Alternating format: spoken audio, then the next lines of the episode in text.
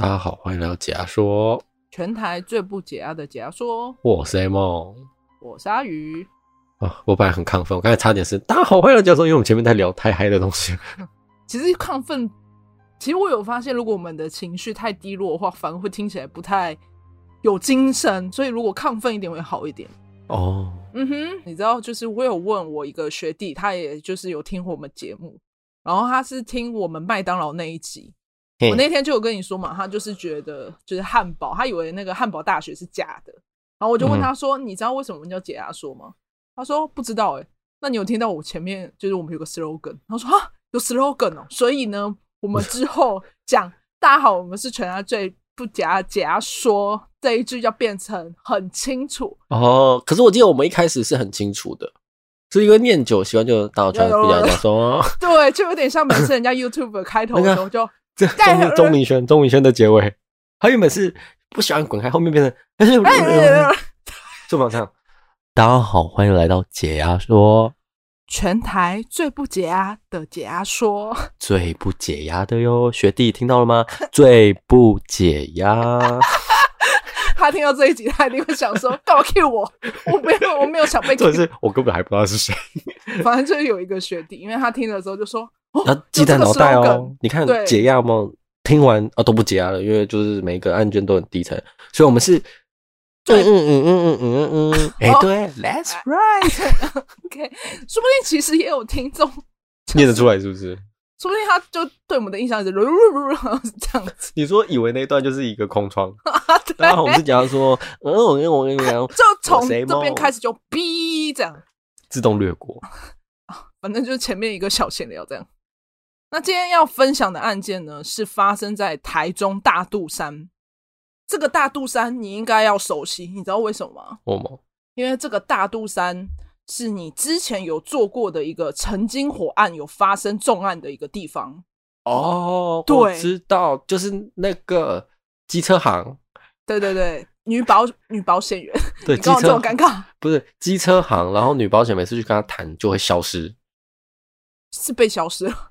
对，就会被消失啊！相信请往前翻一个女业务谈，然后一个机场很可怕，它里面包含就是最后呢是有发现尸块的部分，而且位置是处于一些很可怕的地方，比如说化粪池啊之类的，可以去听，有兴趣的听众可以去听。没错，因为特地像你，你看你提到说就是它的尸块嘛，然后它其实也有其中一个尸体的位置也是在台中大肚山。可是近几年来，其实这个地方已经转成知名的夜景。可是这个地方以前有发生过很多重大刑案，你讲的曾经火案也是其中一个。那一定会有灵异传闻吧？当然，就是那边阴气比较重一点。大肚山，我好像去去过、欸，哎啊，真假的？我们还有拍，应该说，我记得我想起来了，我们有去，我们刚好去台中，我们就台中，然后就去一个山看夜景，然后不知道有一个女的就好死不死，先去查大肚山这样。然后空白就灵异传闻，砰，整个全部插出来。他整车就是我们看完夜景，脸色都很差。我们就跟他说干嘛？他说我刚才查了很多这边恐怖的事情，这里灵异传闻很多。我说啊，好险没给我看，因为我没查。对啊，因为其实是因为那边比较偏僻，所以偏僻的话就会有人想要把一些你知道不可告人的秘密藏在这里。像你曾经火的这个案件，然后是发生在二零零三年。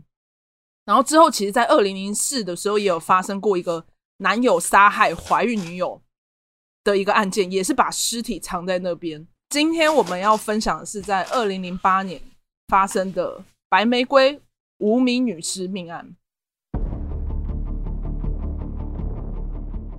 那这起案件呢，就是发生在台中望高寮的废弃碉堡附近。二零零八年呢的七月十四号，有一个征信民众。因为他最近就是去祭祀他的父母，然后他就是祭祀嘛，我们不是都会准备一些祭品，然后祭品毕竟就是都是还是可以吃的，所以他就把这些东西拿去喂附近的野狗，所以他就走到了那个大肚山附近，就是有一个古堡，就有一个废弃碉堡附近，他就把这些食物要放在旁边的时候呢，就是他在找野狗看一看，诶，没有野狗，却发现了一具女尸。这个尸体呢，它很严重，就是它严重到就是它的脸全部长满蛆，然然后他的颈部有明显的伤口，哦、而且是他颈部以上都被蛆咬烂的状态。然后，因为你知道尸体就是放很多天，它会有肿胀的情形，嗯、就是全身肿胀，然后全全部肿胀，然后脸又是全部长蛆，所以当时发现的民众就吓一跳，就 怎么就是有一个女尸在这边，所以他就赶快报警。警方到案之后就发现，哎，怎么除了女尸以外，旁边其实还有放一把白玫瑰在旁边。就是非常不寻常啊！正常来讲，尸体应该旁边就是只会就是土啊、草啊，对对对，会埋起来，不会不会还撒花瓣。对，不是花瓣，不是花瓣，哦，是花束，一整把，对，一整把花束白玫瑰就放在这个女尸旁边。它跟那个蛆虫好明显的对比哦。嗯嗯嗯，所以这个白玫瑰就是关键嘛，就因为想说这个白玫瑰，正常来讲，我们把花。放在就是可能一整束放在花瓶里面，它可能凋零的速度很快。可是没有这把白玫瑰，整个是健康的，是完整的。它的凋零时间来讲，应该是有人刻意把它放在这里。哦，所以有可能是后面才放的。对，就是有可能是这个死者，就是因为尸体毕竟在这嘛，有人刻意把花放在这里来献花给他。所以就极有可能放花的这个人就是凶手哦。然后警方后来其实有去实验看看这个白玫瑰，实际上你把一把白玫瑰放在就是这种曝晒的情况下，一个上午就会凋零。所以以这样子的时间点推论，其实凶手在十四号当天早上，他应该就是早上的时候就把白玫瑰放在这个女尸旁边。所以已经尸体腐烂状况很严重了。这样看起来是他都有持续在看他，然后还放了白玫瑰。我觉得应该是为了要祭祀他，所以他把它放在这边。所以第一时间以一个就是画面来看，是一个非常奇特的，就是怎么会有人就是还会回头来祭祀他，是一个很少的情况。因为你要想，如果你是他杀，毁尸灭迹都不容易了，还要回头放花祭祀，就非常罕见。会不会是？喜欢的那个人，有可能，就有可能是跟这个女尸有什么样的纠葛，所以就为了要去追查这名女子的身份，可是因为像我们刚刚前面形容，脸已经腐烂了嘛，基本上也看不到她的样貌，而且现场是没有任何证据可以找的。依照判断，就是她的死亡时间应该是五到十天。当时呢，警方就是公布了这个女生、这个女子的衣服跟饰品。她的饰品呢，手上有戒指跟编织的红丝线，而且她腰间呢还有一一个刺青。这样公布出来是希望有家属来指认这名无名女尸。那除了这些特征呢，还有一个物证是出现在头部底下。是一个很特别的东西，是我们一般基本上第一时间看到会不知道它是什么。它是一个软胶材质的 L 型物体，对，它是一个乳白色的 L 型物体。它的表面呢有两个小孔，这个东西非常不常见，就不知道这个东西到底是什么。就是细细的去调查之后才发现，哦，这个东西是隆鼻在用的，就是整形用的塑胶垫片。所以这个女子生前是有整过形哦，所以她的鼻子掉掉出来，就是她的这个垫片在她死后掉出来。哇，那个脸真的是损毁很严重哎。对，所以基本上是看不出她的样貌，所以才会看到那个垫片 L L 型的那个垫片。那在公布物证之后呢，有许多民众嘛，就是一样，就是打来说，哎，会不会是我的家人呢、啊？就是来找，最后。才找到说是死者妈妈指认说，哎，这个女性，因为我刚刚就有讲，她身上不是有饰品嘛，也有就是有一个编织的红线。那这个编织的红线呢，是当初妈妈为了帮女儿求平安所去求的，就去庙里求的。所以那个编织线，他非常确定说是他帮他求来的。然后受害者呢，就是三十岁的张姓女子，她叫张彩许。你知道当初？如果会出现在这种望高寮的人，基本上要上山都是去种田，所以会出现在这里的几率非常低。而且加上张才许也不是家里也不是做农背景的，怎么会莫名其妙出现在这？就当时事件是发生在望高寮这边嘛，所以警方有先从死亡时间去抓那个望高寮附近的监视器，就是他们附近有一个马路监视器，推估说应该是七天前，所以他就抓这段期间的监视器画面，结果就真的找到了一个符合女性特征，就是一个跟张才许符合的一个人，他就坐在了机车后座，他是被一个男子。骑着机车载着，透过张妈妈知道之后，哎，其实女儿是有一个男友的。然后张才许其实跟男友已经失联多日，就一直都找不到人。警方调查之后，张才许的通联记录也发现，哎，的确，她跟男友讲完电话之后就不见了。那从这边迹象就蛮明显嘛，有可能是情杀案，所以警方就着手先从情杀方面开始侦查。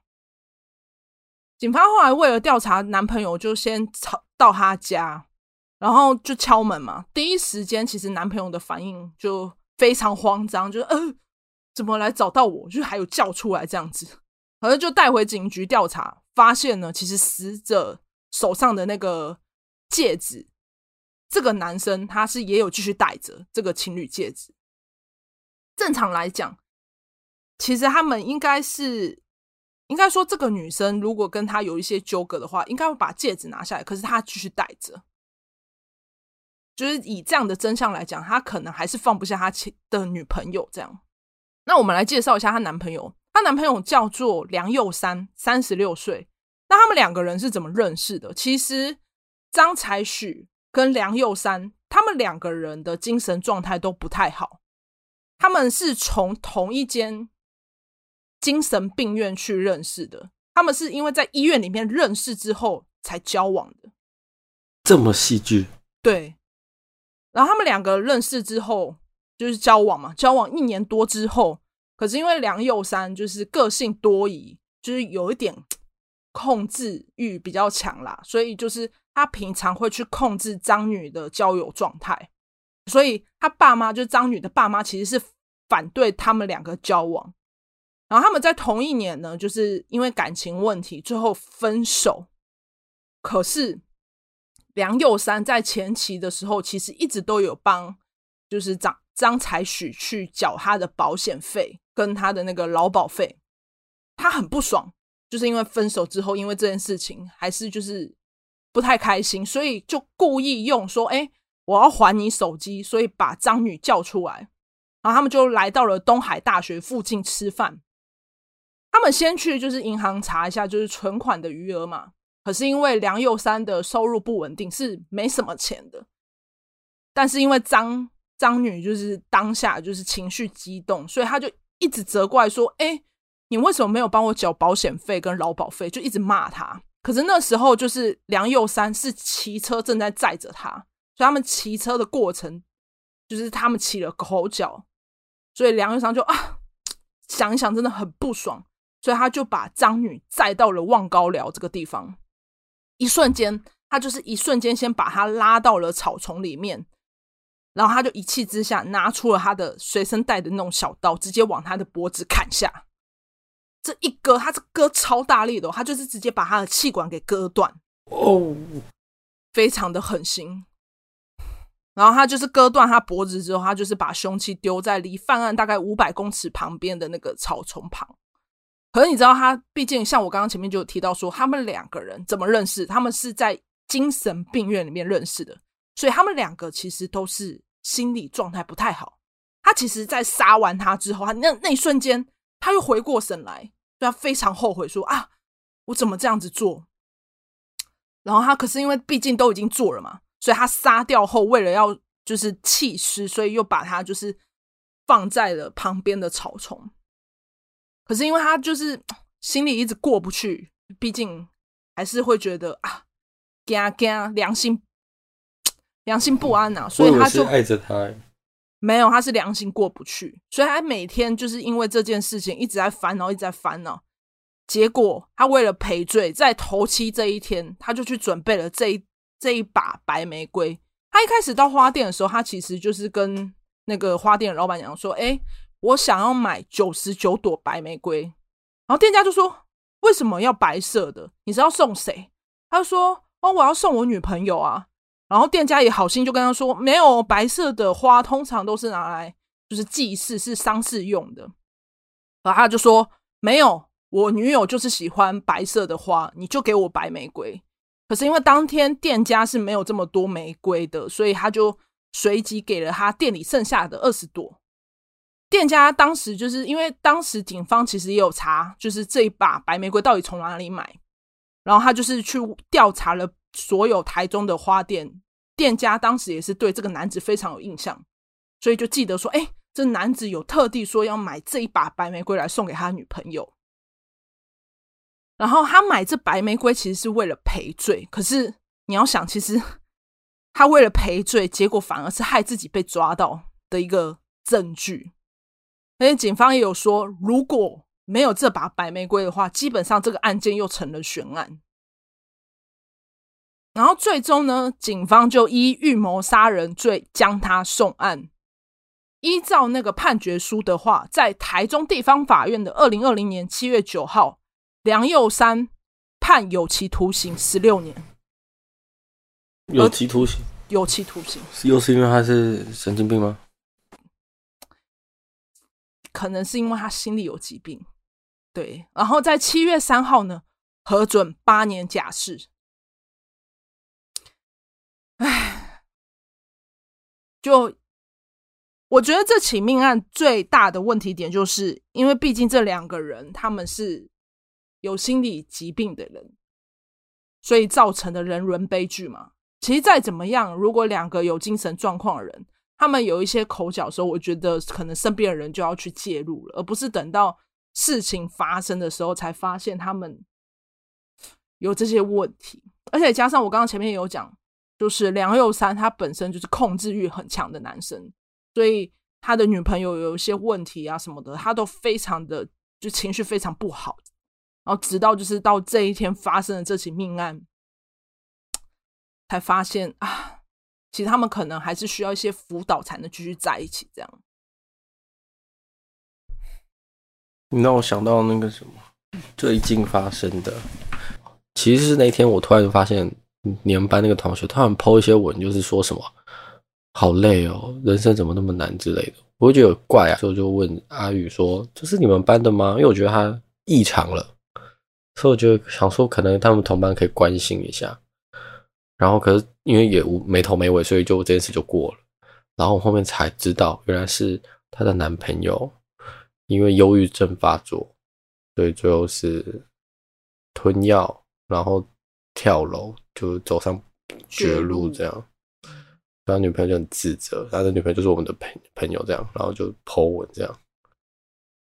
我当下听到这消息，其实也蛮低落，而且有因为这件事情，我心里蛮不开心的。就很真实的东西在面前啊。就因为实际上每个人心里面的状态有一定的压力，不要大家觉得就是生病、心理生病或是忧郁症这件事是不好，这是可以有效的解决的。而且，我看到一个关键点，就因为我们怎么发现的是。我们点去她主页，她有 tag 她的男朋友。她男朋友在最后一篇 po 文是打说：“为什么你们都不接电话？”算了，没有遗言了。算了，没有遗言了。我要是是他朋友，我没接到他电话，我会遗憾终生。哦，这是我看到那句那句话，压力太大了。他好，就我们这样从旁边这样看，他应该是打了。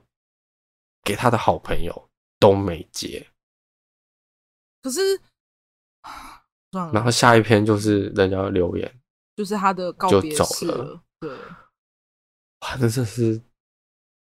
其实一开始听到这件事情蛮冲击，是因为一开始只透过女方这边的动态，以为是男方对他做了什么劈腿的事情，因为他打得很肉肉等，就是说什么你快回来啦什么之类的。我我想什么。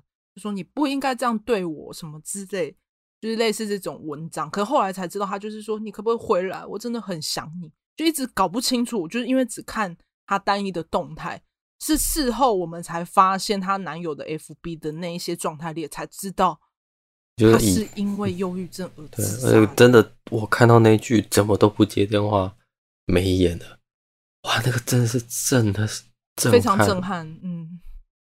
所以，如果身边有心理疾病或精神疾病的朋友们，就非常的需要关心，也是适适当的关心他，也不要过多，过多那种很烦人的，就是啊，你干嘛？你没事啊？你真的没哦？干，是不用到三餐问候，你不是他爸妈。就是如果你看到他最近有可能就 po 文啊，或干嘛，就稍微问他说：“嘿，最近如何？”对啊，就聊聊嘛，就说：“哎，要不要约出来吃个饭？说不定。”你这样子的一次问候，就是救了他一命，也说不定。不然，你看，真的到最后那一句，你们怎么都不接电话，没演的？哇！我真的是，我跟你讲，我我真的承我自己个人是没有办法承受那个压力的，太可怕了。你这样一讲，害我觉得我今天做这个白玫瑰案值了，就刚好提到这起事件。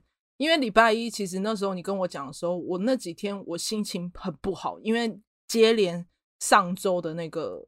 就是万圣节的事情，我我其实就心情有点不好了，然后又听到这起事件，就感觉更不好了。人生无常，我们不是一直叹气吗？学弟，全台最不解压的解压说，学弟，嗯，是不是真的很不解压的？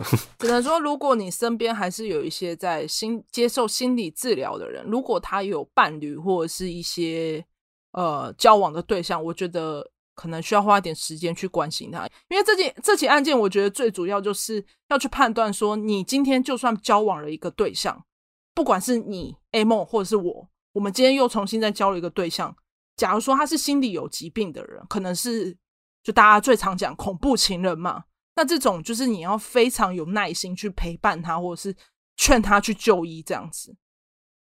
今天刚好分享这个白玫瑰命案，今天我们的案件就分享到这里。记得订阅我们解压说，VIP 点 talk，上面都有不同的动态，然后有抽奖活动，啊，到十一月底快结束了，赶快去留言。好啦，嗯，然后这就到这了，拜拜。我是阿宇，我 A 梦，拜拜，拜拜，学弟，拜拜。